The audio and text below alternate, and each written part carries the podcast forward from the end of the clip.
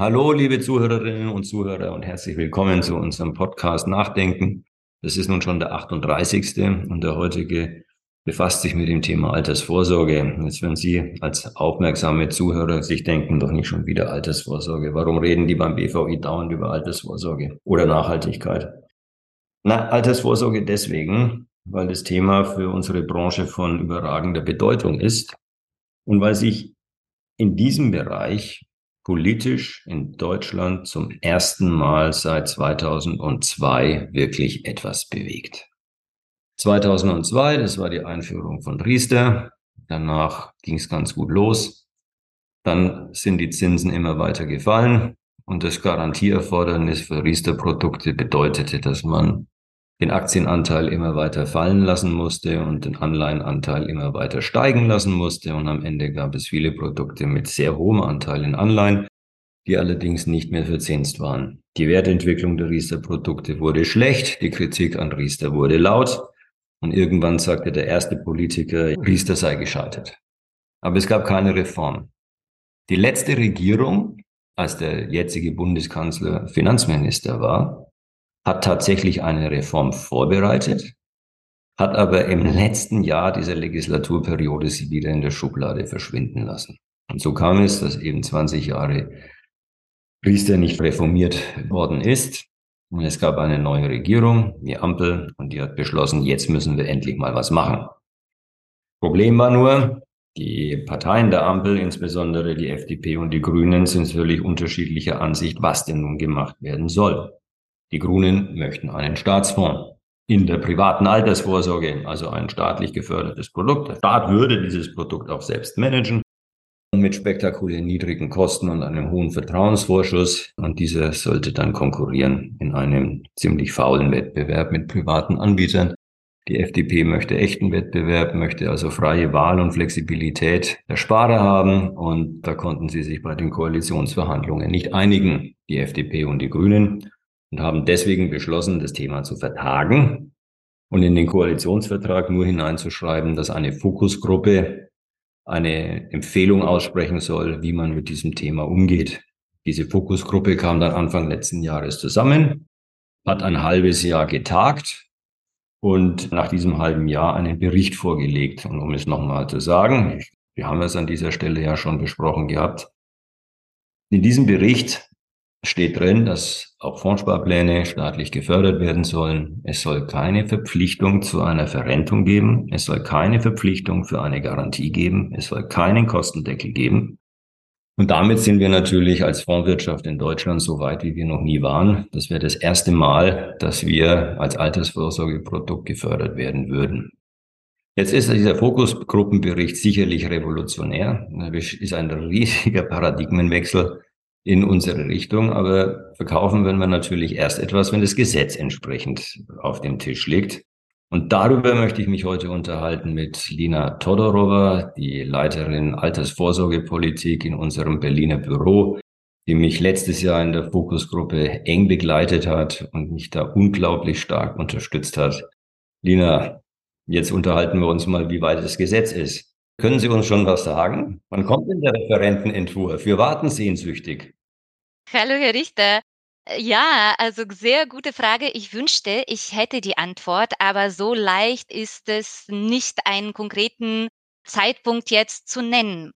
Wir wissen, das, was äh, der Staatssekretär auch äh, mehrere Male in öffentlichen Veranstaltungen gesagt hat, die FDP, die Bundesregierung insgesamt hat vor, bis Ende 2024 das gesamte Gesetzgebungsverfahren abzuschließen, so dass bereits Anfang 2025 das Gesetz entsprechend in Kraft tritt. Da sind nun Vorgaben, die sehr ambitioniert klingen und an sich rein technisch noch möglich sind. Ob das auch realistisch ist, da könnte man ein Fragezeichen dran setzen. Der Fokusgruppenbericht hat ja ein Ergebnis, was den Staatsfonds angeht, zugunsten der FDP und zu Lasten der Grünen hervorgebracht. Die Grünen haben ja sich nicht durchsetzen können in der Fokusgruppe. Der Staatsfonds wurde mit großer Mehrheit abgelehnt. Und jetzt sind die Grünen nun mal Teil der Regierung. Kann es sein, dass die Grünen jetzt den Entwurf blockieren? Oder zumindest so lange auf die lange Bank schieben, bis dann wieder Neuwahlen sind und es nichts in, diesem, in dieser Legislaturperiode mehr werden kann? Es stimmt schon, die Fokusgruppe hat ein Ergebnis vorgebracht, was der FDP äh, näher liegt als den Grünen. Es war aber auch ein Ergebnis mit großer Mehrheit, wirklich überragende Mehrheit. Deshalb würde ich es nicht nur zugunsten der FDP dann wissen wollen, sondern grundsätzlich die Mehrheit der Experten fand, dass eine staatlich organisierte Lösung nicht der Weg sein soll. Sie haben aber recht, denn auch der Bericht zeigt nochmal diese unterschiedlichen Ansichten. Wir sehen ja, die Grünen haben ein Minderheitsvotum abgegeben, auch Teil des Berichts. Und da, genauso wie Sie sagen, fordern sie nach wie vor über diese staatliche Lösung nachzudenken, beziehungsweise im parlamentarischen Verfahren noch zu diskutieren. Ob sie es machen, kann ich nicht sagen, aber ein Blick darauf, wie die Abstimmungsprozesse beim Thema Rentpaket 2, Stichwort Generationenkapital, gelaufen sind, gibt uns schon einen Vorgeschmack, dass eine Einigung unter FDP, Grünen und SPD, insbesondere zwischen FDP und Grünen, nicht ganz leicht ist. Also wir können hier schon mit einem noch einmal langen oder langwierigen, schwierigen Abstimmungsprozess auch bei der privaten Altersvorsorge rechnen. Gut für uns ist, dass ja auch die SPD gegen einen Staatsfonds in der dritten Säule ist. Das war auch eindeutig, da kam in der Fokusgruppe seitens der SPD überhaupt keine Unterstützung für den Staatsfonds, ganz im Gegenteil. Ja, das passt auch äh, zu der Programmatik auch der SPD. Die SPD sieht die gesetzliche Rentenversicherung tatsächlich in der Hauptrolle, die tragende Säule. Da sind sich die Koalitionäre allerdings einig. Äh, für die SPD ist aber auch ganz wichtig, dass die betriebliche Altersvorsorge weiterhin ausgebaut wird. Sie setzen auf das Sozialpartnermodell.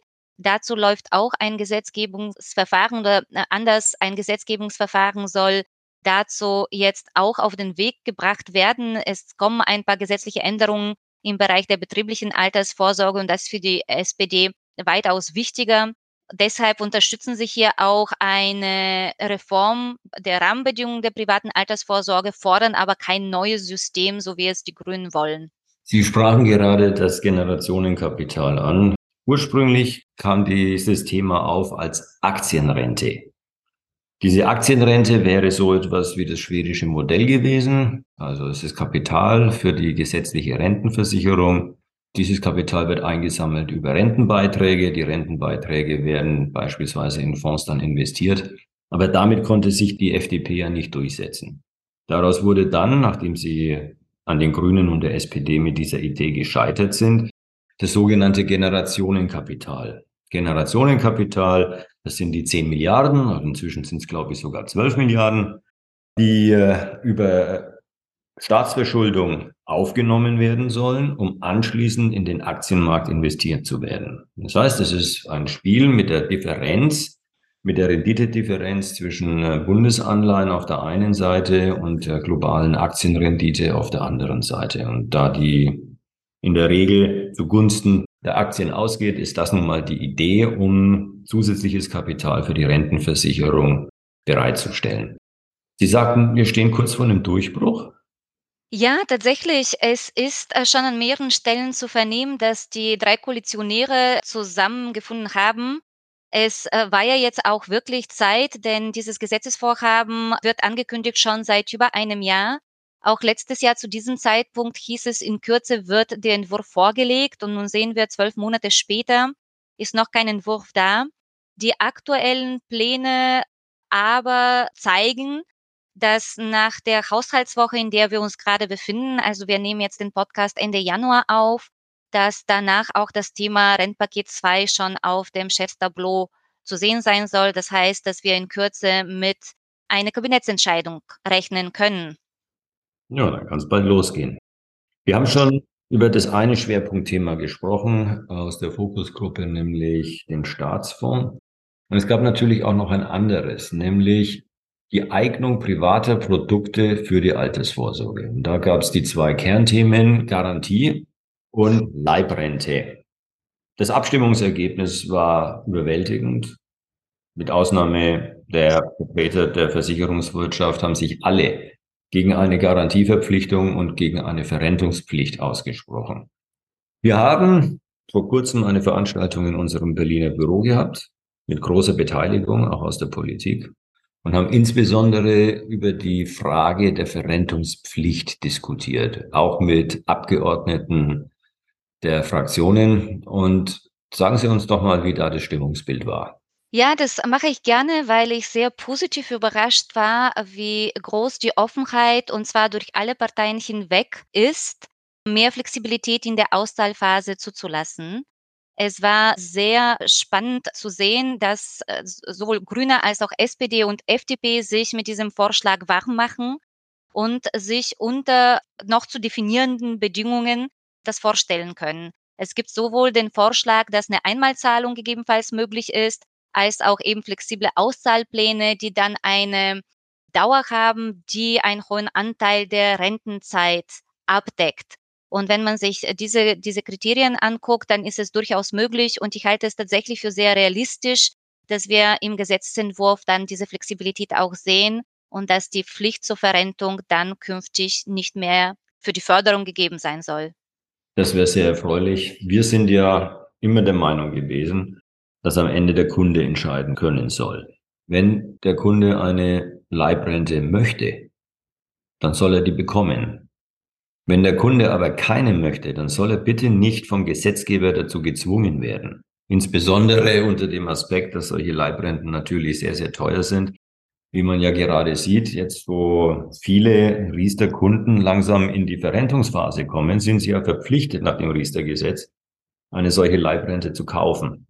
Und da schlackern sie häufig mit den Ohren, wenn sie hören, wie hoch die Kosten sind. Und die Kosten, die gehen ja teilweise bis auf zehn Prozent des angesparten Kapitals. Ja, hier ist spannend, etwa 30 bis 35 Prozent des angesparten Guthabens äh, werden für die Rentenversicherung dann zurückgelegt. Die Kosten sind eher so bei neun bis zehn Prozent. Das hat auch die Stiftung Warentest noch einmal in einer Publikation auch thematisiert. Und ja, wenn man sich überlegt, dass, dass 30 Prozent für die Lebenszeit nach 85 zurückgelegt werden, einige aber jetzt schon wissen, dass das für sie vielleicht nicht in Frage kommt, sondern brauchen das Geld aus anderen Gründen, um quasi jetzt im früheren Rentenalter noch ihre Lebensausgaben dann entsprechend zu begegnen. So ist auf jeden Fall eine, eine Überlegung, eben mehr Flexibilität zu, zuzulassen, sinnvoll. Absolut, zumal ja es auch viele Beispiele aus dem Ausland gibt, wo das auch möglich ist. Wir haben uns ja unterhalten über das Modell USA, über das Modell Frankreich. Ist, Deutschland ist ja nicht das einzige Land, das vor dieser Herausforderung steht. Das fand ich auch besonders spannend, gerade das französische Beispiel, weil über die USA wird sehr viel gesprochen. Die USA sind auch seit über 30 Jahren eigentlich Vorreiter in der kapitalgedeckten Altersvorsorge mit ihren 401k-Plänen. Die eigentliche Überraschung war die Reform, die in Frankreich äh, bereits 2019 über die Bühne gelaufen ist, die mehr Flexibilität äh, zulässt, die sowohl eine vorzeitige Entnahme möglich macht, als auch flexible Auszahlpläne, Einmalauszahlung, aber auch eben eine Leibrente. Das darf sich der Sparer selbst aussuchen, so wie es seinen individuellen Bedürfnissen besser passt. Altersvorsorge und Flexibilität können Hand in Hand gehen und eben Frankreich zeigt, dass das auch erfolgreich umgesetzt werden kann. Meines Erachtens muss das so sein, wenn das Produkt attraktiv und angenommen vom Kunden sein soll. Also wenn man es so macht wie bei Riester, wird man nicht schaffen, dass die Verbreitung steigt. Es ist nur halt schlimm in Deutschland immer wieder zu sehen, wie viele Politiker quer durch alle Parteien da denken. Also sie sagen, naja, was ist denn, wenn die Leute dann am Ende des Entnahmeplans mit im Alter von 85 nicht gleich sterben, dann werden die am Schluss noch 105. Und dann liegen sie 20 Jahre dem Staat auf der Tasche. Und wir müssen solche Transferleistungen vermeiden. Und deswegen sind diese ähm, Verrentungspflichten zu begrüßen. Das ist eben natürlich das Argument. Und die Versicherungswirtschaft befeuert das natürlich mit äh, Sterbetafeln, mit exorbitanten Lebenserwartungen und so weiter. Und aus diesem Grund hält sich eben in Deutschland immer noch dieser Wunsch bei einigen Leuten nach Leibrenten. Aber wie gesagt, die Fokusgruppe hat mit 17 zu 2 dagegen gestimmt. Und ich kann nur hoffen, dass sich das dann auch in dem Gesetzentwurf wiederfindet und die letzten Hartleibigen in dieser Sache sich dann doch noch überzeugen lassen. Wir nehmen diesen Podcast gerade per Video auf, was wir sonst nicht tun. Normalerweise sitzen wir da zusammen jetzt per Video, weil Sie nicht nach Frankfurt kommen konnten. Erzählen Sie uns mal, warum nicht? Ich komme immer sehr gerne nach Frankfurt, das wissen Sie. Ich hoffe, ich kann es bald auch nachholen, aber heute hatte ich einen wichtigen Termin hier in Berlin. Ich bin Mitglied in der MIT, das ist die Mittelstands- und Wirtschaftsvereinigung der CDU, eine ganz äh, wichtige Organisation, die auch für die Interessen des Wirtschaftsflügels steht und in der ich schon seit äh, langer Zeit engagiert bin. Und heute hatten wir eine Arbeitssitzung und gerade mit Blick auf das äh, inzwischen veröffentlichte Grundsatzprogramm der CDU und alle wichtigen Debatten, die wir in diesem Jahr führen werden, der Wahlkampf naht, da wollte ich nicht fehlen. Ich hoffe, Sie sehen es mir nach. Absolut, weil äh, die Wahrscheinlichkeit ja doch nicht allzu gering ist, dass aus diesem Gesetz, das wir uns sehr wünschen, nichts wird in dieser Legislaturperiode. Es ist gut möglich, dass das auf die lange Bank geschoben wird. Es ist gut möglich, dass es keine Einigung gibt. Es ist gut möglich, dass aufgrund der angespannten Haushaltslage Leute sagen, nein, wir können nicht noch mehr Geld für Förderung ausgeben, auch wenn es für, alte, für private Altersvorsorge ist. Also wir müssen schon damit rechnen, so unschön das aus unserer Sicht ist, dass dieses Gesetz überhaupt nicht mehr kommt in dieser Legislaturperiode. Und dann sind im Herbst 25 Wahlen. Und dann ist die Wahrscheinlichkeit, dass die CDU wieder an der Regierung ist, ja offensichtlich groß. So, deswegen ist die CDU und das Wahlprogramm und das Grundsatzprogramm der CDU natürlich auch heute schon für uns von überragender Bedeutung. Und das ist natürlich wichtig, dass da auch genau dieser Aspekt entsprechend gewichtet wird. Und es gibt auch in der CDU Stimmen für einen Staatsfonds. Dürfen wir auch nicht vergessen. Viele in der CDU finden die Idee mit dem Staatsfonds gut. Also da haben wir noch sehr viel zu tun. Insofern ist es natürlich super, dass Sie da heute in Berlin mitgemacht haben. Ja, was steht denn jetzt im Grundsatzprogramm der CDU, Frau Modorova? Die CDU hat sich dafür ausgesprochen, dass es eine verpflichtende, kapitalgedeckte Altersvorsorge geben soll. Das heißt, dass wir alle künftig verpflichtend zusätzlich vorsorgen müssen. Das würde auch Sie, Herr Richter, betreffen. Was machen wir dann? Ja, würde ich natürlich machen, zumal es staatlich gefördert ist. Ja, aber es steht im Programm, dass tatsächlich nur Geringverdiener staatliche Zuschüsse dafür bekommen sollten. Ich will Ihnen nicht, nicht zu nahe treten, aber ich glaube, Sie fallen nicht in diese Kategorie ein. Nee, eher nicht. Aber das heißt, ich würde gar nicht gefördert werden, dann hätte es für mich ja auch keine größere Bedeutung. Ich habe ja schon jede Menge Fonds. Aber es ist verpflichtend, Herr Richter. Wenn es verpflichtend ist, dann würde ich natürlich mitmachen müssen und dann würde ich auch aktiv werden, weil ich will auf gar keinen Fall in diese Default-Lösung fallen, die dann möglicherweise ein Staatsfonds ist. Also dann gehe ich schon lieber selber zu meiner Bank und kaufe ein Produkt aus unserer Branche, als dass ich in diesen Staatsfonds gezwungen werde. Dann hoffen wir mal, dass wir alle mehrere Optionen haben. Ich würde mich auch freuen. Ja, Sie sind auch keine Geringverdienerin. Ja, glücklicherweise. Ich würde mich aber tatsächlich freuen, wenn ich dann selber freiwillig entscheiden kann, wie ich fürs Alter vorsorgen kann. Ich äh, finde, dass der Markt sehr gute Lösungen bietet und ich finde, dass mit den richtigen Rahmenbedingungen diese auch förderfähig für eine große Anzahl von Menschen sein sollten und dafür setze ich mich gerne ein. Ab wann ist man denn nach der Berliner Definition Geringverdiener? Das ist eine gute Frage. Äh, es gibt äh, keine genaue Antwort darauf. Wenn wir die Förderung für ähm, vermögenswirksame Leistungen nehmen, dann war das bislang bei 20.000. Äh, Jetzt ist die Grenze auf 40 angehoben worden. Und alles darüber hinaus wäre dann eben kein Geringverdiener mehr. Wir warten mal ab. Hoffentlich kommt eben dieses Gesetz noch in dieser Legislaturperiode. Das wäre sehr schön. Ich würde mich ungern darauf verlassen wollen, dass das dann mit der nächsten Regierung gut geht. In diesem Sinne drücken wir alle die Daumen. Liebe Zuhörer, Ihnen herzlichen Dank für die Aufmerksamkeit. Lena, Ihnen für die Teilnahme und bis bald. Dankeschön.